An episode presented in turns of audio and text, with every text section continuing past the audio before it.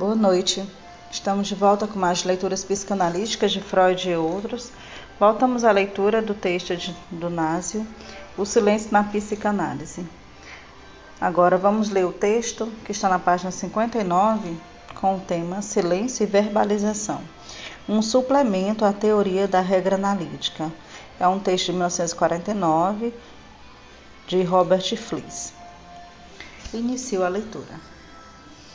Esse estudo consagra-se à seguinte proposição: a atividade física é implicada na palavra, distinta do processo de verbalização, precipita a descarga de afetos regressivos que acompanham as ideias recalcadas. Entre outras coisas, essa liberação dos afetos estaria na origem do fracasso na manutenção do recalque.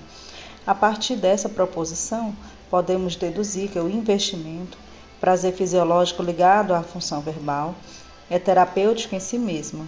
E no quadro da teoria da regra analítica, é necessário dar-se conta dos efeitos erógenos da descarga pulsional inerente à palavra. Se realmente o recalque só pode ser bem sucedido quando o próprio afeto ligado às ideias recalcadas é suprimido, ou, como o exprimia Freud, as vicissitudes do montante de afetos da representação contrariamente às do conteúdo ideativo, são decisivas para avaliar o sucesso do recalque. Precisamos considerar seriamente os efeitos que tem sobre o recalque de uma representação, a descarga dos afetos que a ele se ligam pelo investimento do prazer fisiológico de pôr em funcionamento aparelhos de linguagem. Os efeitos da verbalização sobre o recalque no tratamento analítico foram descritos de maneira exaustiva. Referimos-nos, por exemplo, à formação de derivados de ideação inconsciente recalcada, à possibilidade de comunicar esses derivados na relação transferencial e de exprimir também experiências afetivas no processo de livre associação. De nossa parte, limitarmos-nos a tratar de certa influência da verbalização sobre o recalque. Em Contribuições do Erotismo Oral na Formação do Caráter, Carl Abraham nos dá a primeira descrição analítica da palavra per si. Encontramos esse sujeito certos traços de caráter que obrigam a referência a um curioso deslocamento no interior do domínio oral. Seu ardente desejo de satisfação pela sucção transformou-se numa necessidade de dar pela boca, de forma que descobrimos neles, além do desejo permanente de obter tudo, uma necessidade constante de comunicar-se oralmente com os outros. O resultado é uma logorreia, na maior parte dos casos ligada ao sentimento de estar demasiado pleno. Esses sujeitos dão a impressão de que a riqueza de seus pensamentos é inesgotável e atribuem a um poder particular ou a um valor excepcional às suas palavras. O essencial de seu contato com os outros se efetua sob forma de descarga oral. A insistência obstinada descrita acima toma principalmente a forma da palavra, mas essa função serve ao mesmo tempo para dar. Pude constatar que esses indivíduos, mesmo fora do domínio verbal, eram igualmente incapazes de se conter. Não é raro encontrar entre eles uma necessidade neurótica e exagerada de urinar, que pode aparecer em concomitância com o fluxo de palavras ou logo após as observações de Ella Freeman Sharp no artigo de quase 20 anos atrás, Problemas psicofísicos revelados na linguagem, vão nos permitir desenvolver as implicações dessas primeiras observações de Abraham. Eis o que nota a senhora Sharp. Quando o ego finalizou sua obra o controle do corpo é equilibrado e automático, não podemos mais manejar da mesma maneira as emoções de cólera e prazer que até então acompanhavam as descargas corporais. A criança adquire ao mesmo tempo a linguagem e o controle esfincteriano do ânus e da uretra. E essa nova possibilidade de exterioridade, presente desde o nascimento, vai ser de primeira importância. A descarga da atenção, que não pode mais se efetuar pelo viés do físico, pode se dar pela palavra. A atividade de falar substitui a atividade das aberturas do corpo. As palavras se tornam-se substitutos de substâncias corporais. Se o que Sharp enuncia pode aplicar ao que Abraham descrevia, pode-se dizer que a libido liberada pela palavra é sem dúvida nenhuma oral, enquanto que a erogeneidade em causa é uretral. Para algumas pessoas, falar pode ser o substituto total ou parcial de um ato urinário infantil sexual agressivo. A natureza escritora da micção explicaria essa reversão vetorial que Abraham designa na terminologia de sua época de deslocamentos particulares da esfera oral. A gratificação pela palavra transformar-se em necessidade de dar pela boca. O valor inusitado que esses objetos atribuem às suas declarações reflete, portanto, Abraham vai notar em seguida uma valorização narcísica, idêntica àquela que no inconsciente é atribuída às produções corporais e psíquicas, a exemplo da que a criança atribui às suas produções físicas excretórias. A influência particular que os sujeitos tagarelas atribuem às suas verbalizações é ao mesmo tempo destrutiva e procriativa. Eis a descrição de Abraham. Essa necessidade de falar significa desejar, tanto quanto atacar, matar ou destruir, e ao mesmo tempo toda espécie de evacuações corporais, inclusive a fecundação. Portanto, em sua descrição, o tipo particular de excreção que os sujeitos imitam através do discurso é urinário. A descarga instintiva é erótico-uretral e seu fim procriativo só pode ser compreendido sobre a base de uma persistência das teorias infantis e de uma organização fálica. Daí provém esse desejo obstinado de exibir-se verbalmente, esse transbordamento do discurso ao preço de uma diluição do conteúdo e esse caráter inesgotável do pretenso pensamento em paralelo com a abundante emissão de urina, sem ligação com a quantidade absorvida. Para resumir, os sujeitos descritos por Abraham utilizam aparelhos de linguagem para realizar, por deslocamento, uma descarga pulsional regressiva erótico-uretral e tiram de suas palavras a mesma gratificação pulsional que obtinham e ainda obtêm da missão. Em todo caso, quando o aparelho de linguagem serve a esse objetivo de descarga, ele deve imitar o ato fisiológico do prazer específico na zona erótico-uretral, em particular do esfíncter uretral, a ponto de obrigar o discurso a adquirir certas características da produção excretora implicada. Estudamos aqui a observação de Abraham que sustenta uma hipótese, entre outras. O processo da palavra, substituto da atividade erótico-uretral, pode também ser objeto de um deslocamento de descarga pulsional erótico anal. Além disso, frequentemente mistura-se aí uma utilização regressiva do aparelho de linguagem para fins de descarga pulsional da zona erótica oral. Deveríamos, portanto, poder descrever tipos de linguagem regressiva erótica parcial, distinguindo certas qualidades sonoras. O aparelho de linguagem funcionaria então conforme o modelo de atividade erógena de uma zona particular. Esse modelo, utilizado de maneira erógena regressiva, condicionaria a palavra segundo o modo de produção escritora particular. Poderíamos também descrever fenômenos de interferência provocados por uma necessidade de descarga pulsional muito regressiva, que faria irrupção na palavra e desvia, desviá-la-ia temporariamente de sua função moral, substituindo assim uma verbalização por um modo de expressão pré-linguístico. Foi o que pudemos observar. Não obstante, esses tipos de linguagem regressiva erótico-parcial só se observam em sujeitos que mantiveram ou reencontraram de maneira permanente ou temporária as atividades escritoras eróticas parciais na origem de sua função sexual. Esses sujeitos manifestam sintomas neuróticos ou perversões que se ligam diretamente a ela: micção imperiosa, núria, diarreia, constipação, jatos urinários, utilização masturbatória de lavagens etc. E o aparelho de linguagem parece ter suas realizações condicionadas pelas características funcionais da atividade escritora cujo papel erógeno ela se vê obrigada a desempenhar. Qualquer mudança de regime erógeno vai se refletir na linguagem. E quando a linguagem os conduz a abandonar esse distúrbio ou abuso erótico parcial, o discurso recupera a normalidade. Os limites dessa comunicação não podemos descrever os diferentes tipos de base mistos de linguagem regressiva erótico-uretral, erótico-anal e erótico-oral. Se utilizássemos esse gênero de descrição, seria preciso classificar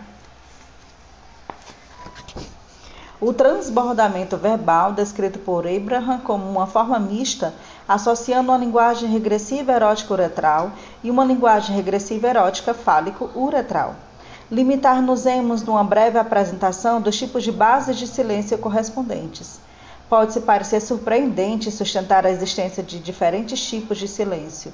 No entanto, podemos avançar e sustentar essa teoria verificável pela observação clínica e que nos leva a essa conclusão.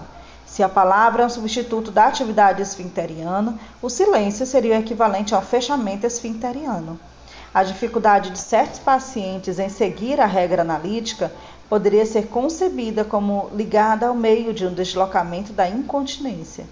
Dito de, certo, de outro modo, quando um paciente para de falar, isso pode corresponder a uma retenção das palavras, substituto de uma produção escritora retida.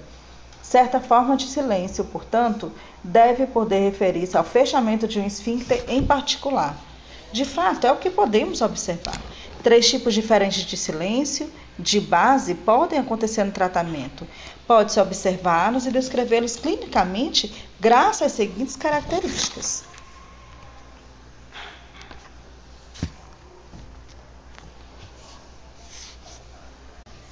A.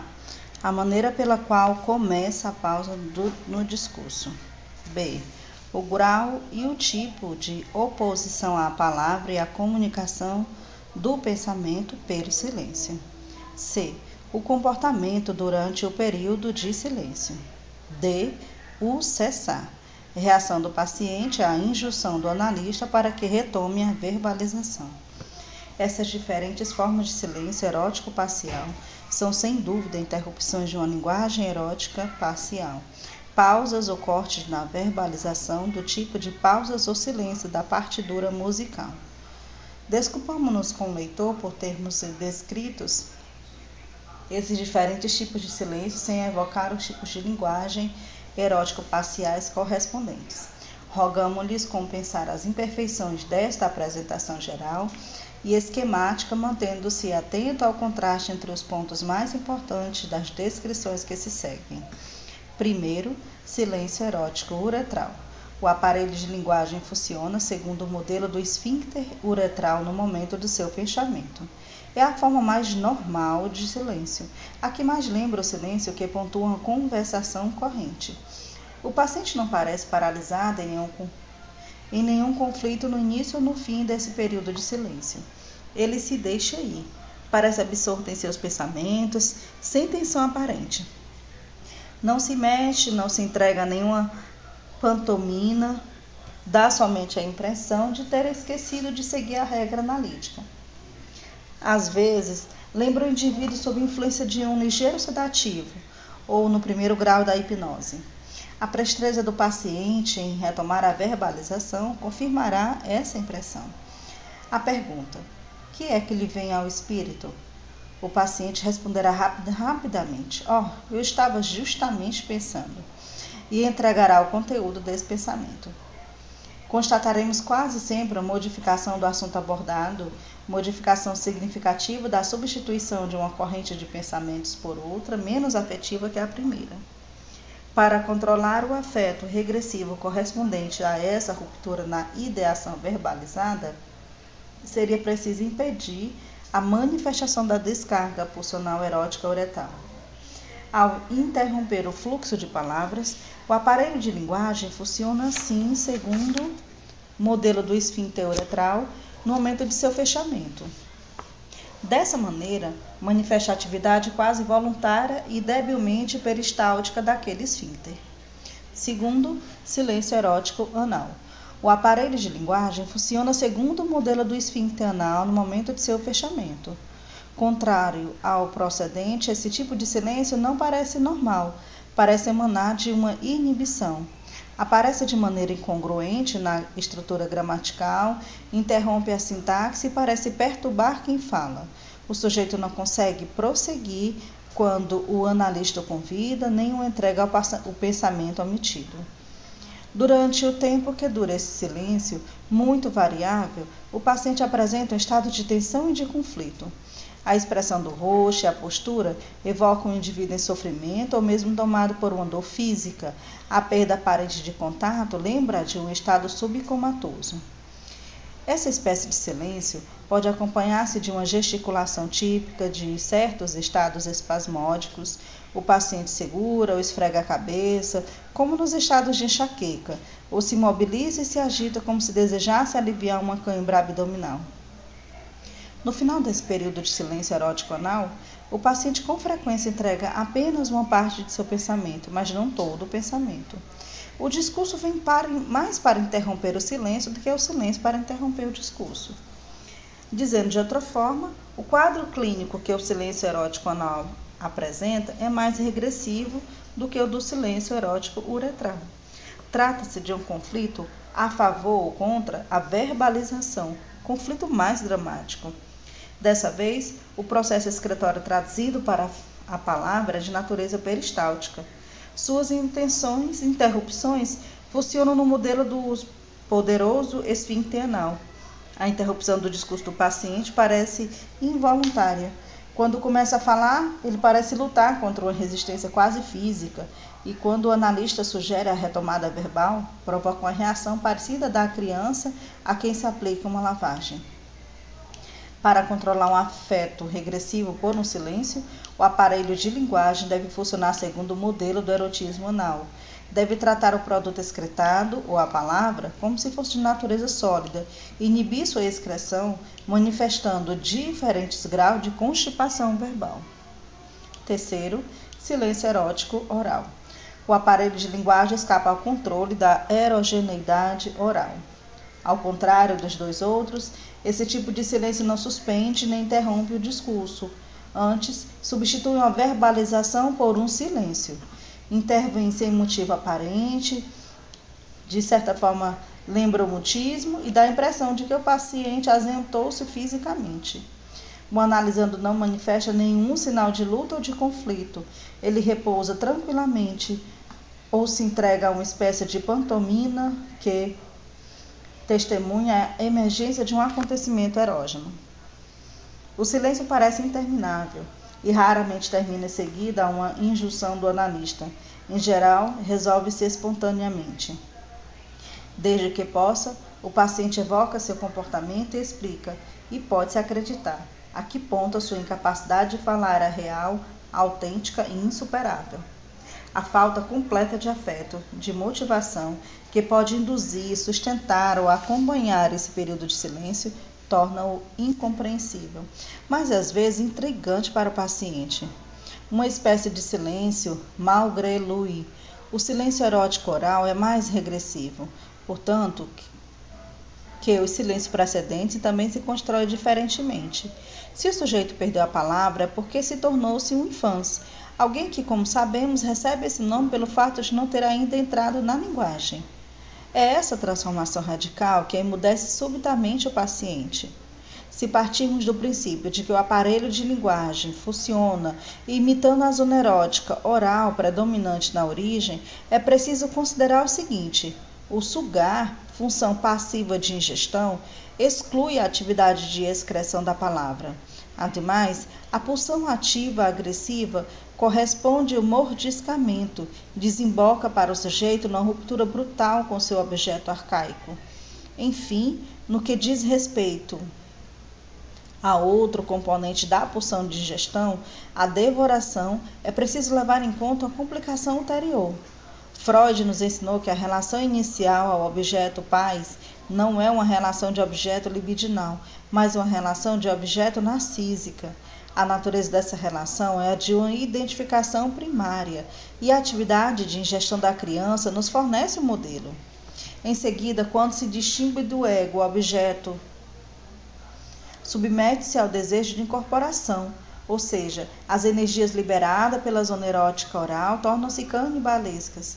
E a situação do silêncio erótico oral total, o paciente libera as energias ativas e passivas, explorando a situação analítica a serviço de uma transferência que exige uma incorporação mútua do sujeito e do objeto. O analista é incorporado, ele deixa de existir como objeto do mundo exterior e sua influência sugestiva fica momentaneamente suspensa. Em paralelo a essa incorporação total do objeto não dividido, Abraham, o paciente substitui temporariamente a situação analítica por uma experiência intrauterina. Nesse caso, o aparelho de linguagem não funciona mais no modelo da atividade esfinteriana, mas o controle do afeto regressivo efetua-se no modo de um retorno a um ego infantil precoce. A sobrevinda de um silêncio erótico oral na verbalização assinala a intrusão de uma transferência arcaica na situação analítica que impede a palavra e conduz a um controle erógeno das primeiras energias pulsionais orais libidinais e agressivas. Ilustraremos esses três tipos de base de silêncio erótico parcial em dois exemplos clínicos. Exemplo 1. Trata-se de um paciente que, durante todo o período inicial de sua análise, utilizou uma mistura de linguagem erótica fálica uretral e de linguagem erótico anal. No caso, poder-se comparar esse discurso variado, desembaraçado, bem construído e doutrinário a de um orador. Essa maneira de falar, eficaz em face de uma audiência, com certeza não é a que convém uma análise, pois quase exclui a associação livre. Esse excelente orador era obcecado por uma fantasia: abandonar-se a uma incontinência urinária no interior de uma mulher. Ele se molhava de maneira perversa e antes de dormir sentia-se obrigado a provocar todas as noites uma evacuação, introduzindo sabão no reto. Reconheciam-se em sua linguagem as características de seu regime erógeno. Essa mistura de traços eróticos uretrais e eróticos anais. Seu silêncio, ao contrário, era puramente erótico uretral. Ele manifestava todas as formas de silêncio erótico uretral, mas nenhuma das formas de silêncio erótico anal. A forma de silêncio utilizada por esse paciente transformou-se de maneira brutal e inesperada, o que, aliás, poderia ser previsto por razões teóricas. Durante a sessão, o analista exortou o paciente a pôr um fim num de seus momentos de silêncio. Ele resistiu, tornou-se agressivo e recusou-se a comunicar-se seu pensamento. Exclamou, batendo no divã com cólera: Eu sei que não obedeço à regra analítica, e recaiu-se em silêncio.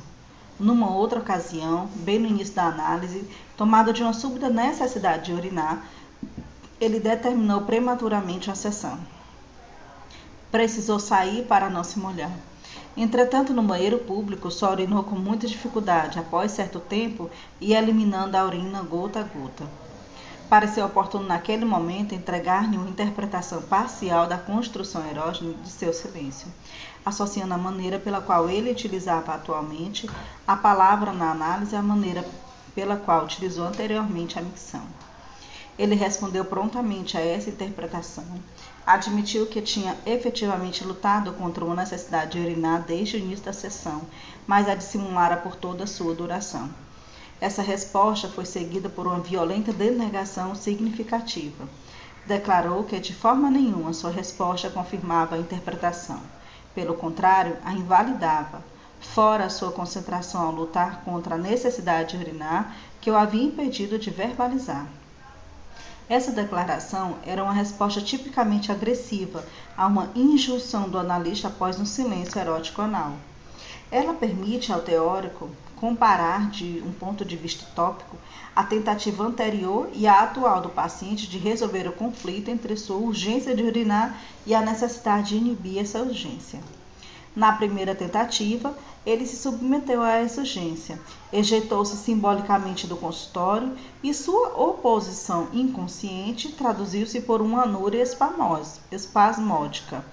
Trata-se, no caso, de uma sucessão de deslocamentos de investimento do esfíncter anal sobre a uretra, depois sobre o aparelho de linguagem, com deslocamento correlativo do sintoma de constipação para a anúria espasmódica e, enfim, a aparição do silêncio erótico anal. Essa sucessão engaja apenas uma parte dos investimentos narcísicos. O recalcado, mobilizado pelo trabalho analítico, engaja a economia por uma parte das pulsões do sujeito, a maneira de uma descarga pulsional regressiva erótico-anal que se traduz no tratamento por uma descarga pulsional da mesma natureza. Continência verbal que toma a forma de um silêncio regressivo erótico-anal o deslocamento do investimento que acabo de descrever fora de fato vivido e descrito simbolicamente pelo paciente.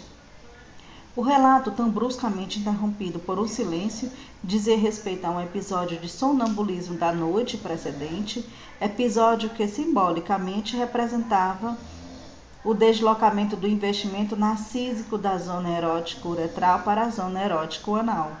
O efeito impossível, o motor do deslocamento no tratamento, aparece como equivalente do ato ou locomotor de sonambulismo. Esse paciente acordava com frequência à noite com necessidade de urinar. Na noite em questão, ele percebera com horror que, em vez de se dirigir ao banheiro, afastava-se em direção totalmente contrária para uma porta de seu escritório que dava para uma escada. Acordei bem a tempo. Podia ter me matado ultrapassando essa porta. Dizendo por outro lado, a troca de porta, da porta da frente pela porta de trás, no relato do sonambulismo e também essa expulsão interrompida, punham em jogo os mesmos fatores econômicos que no tratamento o impeliram a interromper sua verbalização por um silêncio erótico anal. Utilizando seu aparelho de linguagem de maneira erógena, o que ocasiona essa última interrupção silenciosa, o paciente se protege contra os acidentes, em todos os sentidos do termo. Sem dúvida, é tão interessante para um paciente investir as palavras de maneira erógena, enquanto representam uma produção escritora, enquanto quanto eh, investir sua pessoa para efetuar esse projeto pulsional. Exemplo 2 Vamos ilustrar o silêncio erótico anal descrevendo o comportamento de uma paciente que sofria de frequentes períodos de mutismo. Esse silêncio surgia sem que ela o quisesse e ela não tinha a mínima ideia do que poderia ter pensado durante aquele tempo. Sua sintomatologia erógena era inteiramente oral, como sintoma principal de anorexia crônica, que acarretava um estado de magreza característico. Em presença de sua mãe e de seu amante, essa anorexia se agravava. Além disso, desde a primeira infância sofria de uma síndrome particular que se manifestava por uma crise de anorexia acompanhada de ligeiras náuseas, uma sensação de vazios no estômago e um humor particular que ela qualificava de certa sensação. Tanto quanto podia descrever, tratava-se de uma sensação de inibição motora completa associada a um desejo de rastejar no interior de alguma coisa ou de uma fantasia, parece, de estar dentro. Em um ano, graças a uma terapia de substituição, ela conseguira passar de uma inatividade total para uma atividade agradável, satisfatória em quase todos os domínios. A influência persistente de uma mãe fóbica, proibidora e competitiva foi substituída pela influência do analista a incorporação inconsciente desse último tinha sido de tal monta que bastava dar-lhe-se as costas para ir buscar um cinzeiro durante a sessão, por exemplo, para provocar nela uma depressão grave.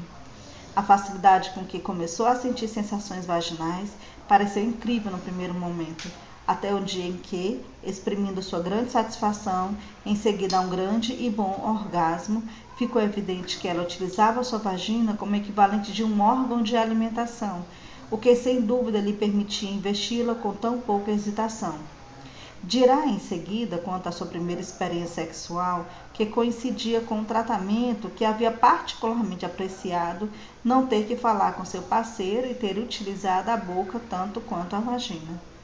Quando novamente o analista tentou persuadir essa paciente de que se ela interrompesse continuamente sua verbalização prejudicaria sua análise, ela respondeu pelo equivalente de um sonho de criança, tal como Freud descreveu: o desejo de fazer uma análise onde não precisasse falar, mas ao contrário, recebesse a ordem de ficar em silêncio.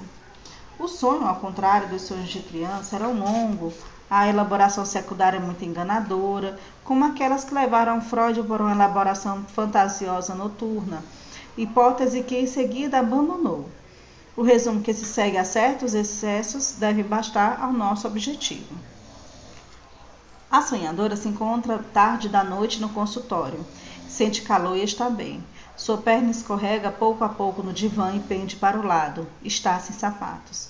Você se ajoelha ao meu lado, põe sua mão entre minhas pernas, apoiando-se fortemente sobre minha vagina. Era bom.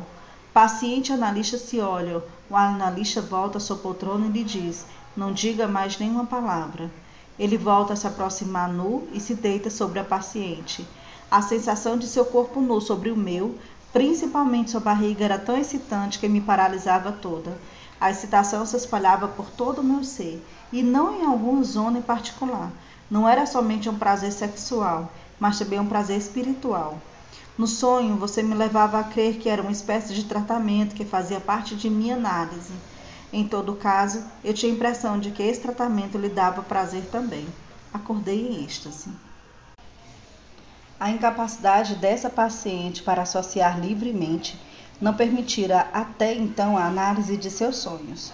O desejo infantil inconsciente desse sonho é perfeitamente transparente e sua representação é típica e bem conhecida. Esse sonho exprime o desejo pré-edipiano de penetrar na mãe. O sujeito e o objeto do desejo são concebidos ambos como fálicos, e no fato de tocar a atividade pulsional aparece de uma maneira atenuada característica. Em todo caso, essa incorporação mútua é apresentada pela sonhadora como alternativa à verbalização representação em tudo semelhante à construção pulsional de um tipo verdadeiro de silêncio erótico oral, tal como mostramos aqui. Descrevemos o silêncio erótico parcial, fase da linguagem erótica parcial, para provar como Abraham, em sua observação clínica, e Sharp, em sua investigação genética, que tal linguagem existe. Pode parecer contraditório generalizar, por um lado, que a verbalização e análise implicam a descarga pulsional acompanhada algumas vezes de uma liberta, liberação de afetos regressivos correspondentes à ideação recalcada. Por um lado, limitar-se, limitar esses acontecimentos a paciente que apresenta um distúrbio erógeno. Parece-nos que nenhuma neurose, por ligeira e intermitente que seja, escapa a isso, e que nenhuma análise pode ter sucesso sem a exacerbação temporária desse tipo de problema. Dito de outro modo, se e quando a neurose infantil do paciente núcleo de sua neurose ulterior é reativada pelo processo analítico, os sintomas da erogeneidade infantil de excreção e ingestão, até então estado de latência, tornam-se temporariamente manifestos e produzem uma linguagem erótico parcial. O deslocamento de tal erogeneidade para o aparelho da linguagem é um dos efeitos fundamentais da aplicação na regra analítica. A submissão do paciente a essa regra, como sua boa vontade é rememorar, deve-se às exigências da análise. Essa submissão está profundamente enraizada no complexo parental inconsciente. E, no entanto, o paciente poderia ser incapaz de responder às exigências dessa regra. É preciso acreditar, portanto, que ele consegue algumas vezes uma vantagem econômica particular. O trabalho analítico reativa à erogeneidade infantil e comporta, portanto, um perigo para a sua organização egóica. Há um risco de ruptura nessa organização sob a forma de uma perturbação da excreção ou da ingestão. O deslocamento das quantidades de investimento narcísico sobre o aparelho de linguagem vai permitir ao neurótico um domínio suficiente para proteger seu ego contra tal ruptura. Esse deslocamento deverá ser suficiente para efetuar uma descarga regressiva erótica, parcial de certa quantidade pulsional por meio da palavra. É, portanto, esse benefício econômico que consegue. As diferentes formas de silêncio erótico parcial que se opõem à verbalização são sintomáticas de uma luta pelo controle da descarga pulsional, luta que engaja o ego infantil do neurótico no sentido de protegê-lo. Para compreender bem o interesse de limitar o trabalho analítico à expressão verbal, é preciso apreciar o seguinte: Ao transformar os derivados do pensamento inconsciente recalcados em representações de palavras sonorizadas, a verbalização necessita de uma abertura do corpo que vai delimitar uma zona erógena, permitindo a regressão erógena.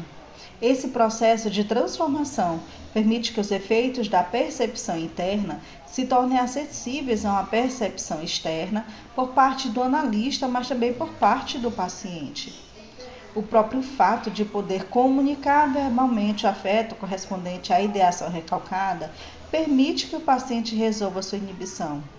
Sob um ponto de vista econômico, as atividades que acarretam a descarga de afetos regressivos têm risco de provocar a diluição do afeto, em detrimento de sua concentração na palavra.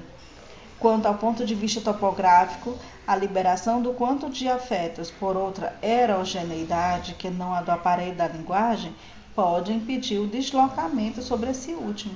É preciso reconhecer, no entanto, que o objetivo principal da, da exigência de submissão à regra analítica, liberar o máximo de descarga pulsional escritora, é obter o máximo de rememoração e o mínimo de passagem ao ato. As consequências de tudo isso para a técnica do tratamento psicanalítico do sujeito psicótico são evidentes.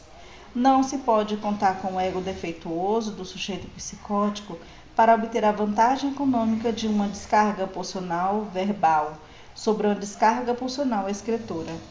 O caráter regressivo de sua organização psíquica implica uma rediferenciação topográfica cujo alcance e natureza mudam o contexto no qual aconteceram os deslocamentos da heterogeneidade sobre o aparelho de linguagem do sujeito normal e no neurótico. Quando se pede ou se permite ao sujeito psicótico que verbalize como faz o sujeito neurótico, ele pode, portanto, tornar-se inconsistente, incontinente e o analista, longe de fazer observar a regra da base, deverá não somente tolerar, mas com frequência encorajar essa transgressão. Seu trabalho será, portanto, ainda mais eficaz se ele conseguir efetuá-lo com a ajuda da heterogeneidade desses substitutos ou extensões de certos elementos do ego corporal que, para utilizar uma expressão freudiana modificada, podem ser descritos como preliminares. Lá estão elementos do mundo objetal, animado ou inanimado, mesmo que seu investimento seja narcísico. A transformação deles em elementos objetal libidinal é, de um ponto de vista econômico, uma condição prévia necessária para a restauração do elemento próprio do ego corporal. Se tal transformação puder ocorrer, retraçando, por assim dizer, os limites entre o self e o ambiente, poderá permitir que o ego ultrapasse as falhas autoeróticas da organização erógena do su sujeito. Uma atividade prematura da erogeneidade do aparelho de linguagem, pelo viés de uma verbalização sem limites, pode muito bem desencadear uma fusão de investimentos entre o aparelho de linguagem e a zona erógena, em vez de conduzir a um deslocamento de investimento de um para o outro.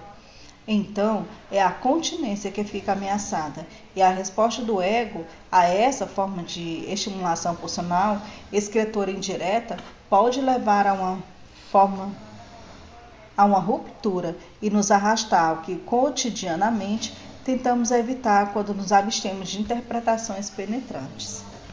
Conclusão: Apresentamos dados clínicos e considerações teóricas que nos levam à descrição metapsicológica do papel desempenhado pela verbalização no processo terapêutico.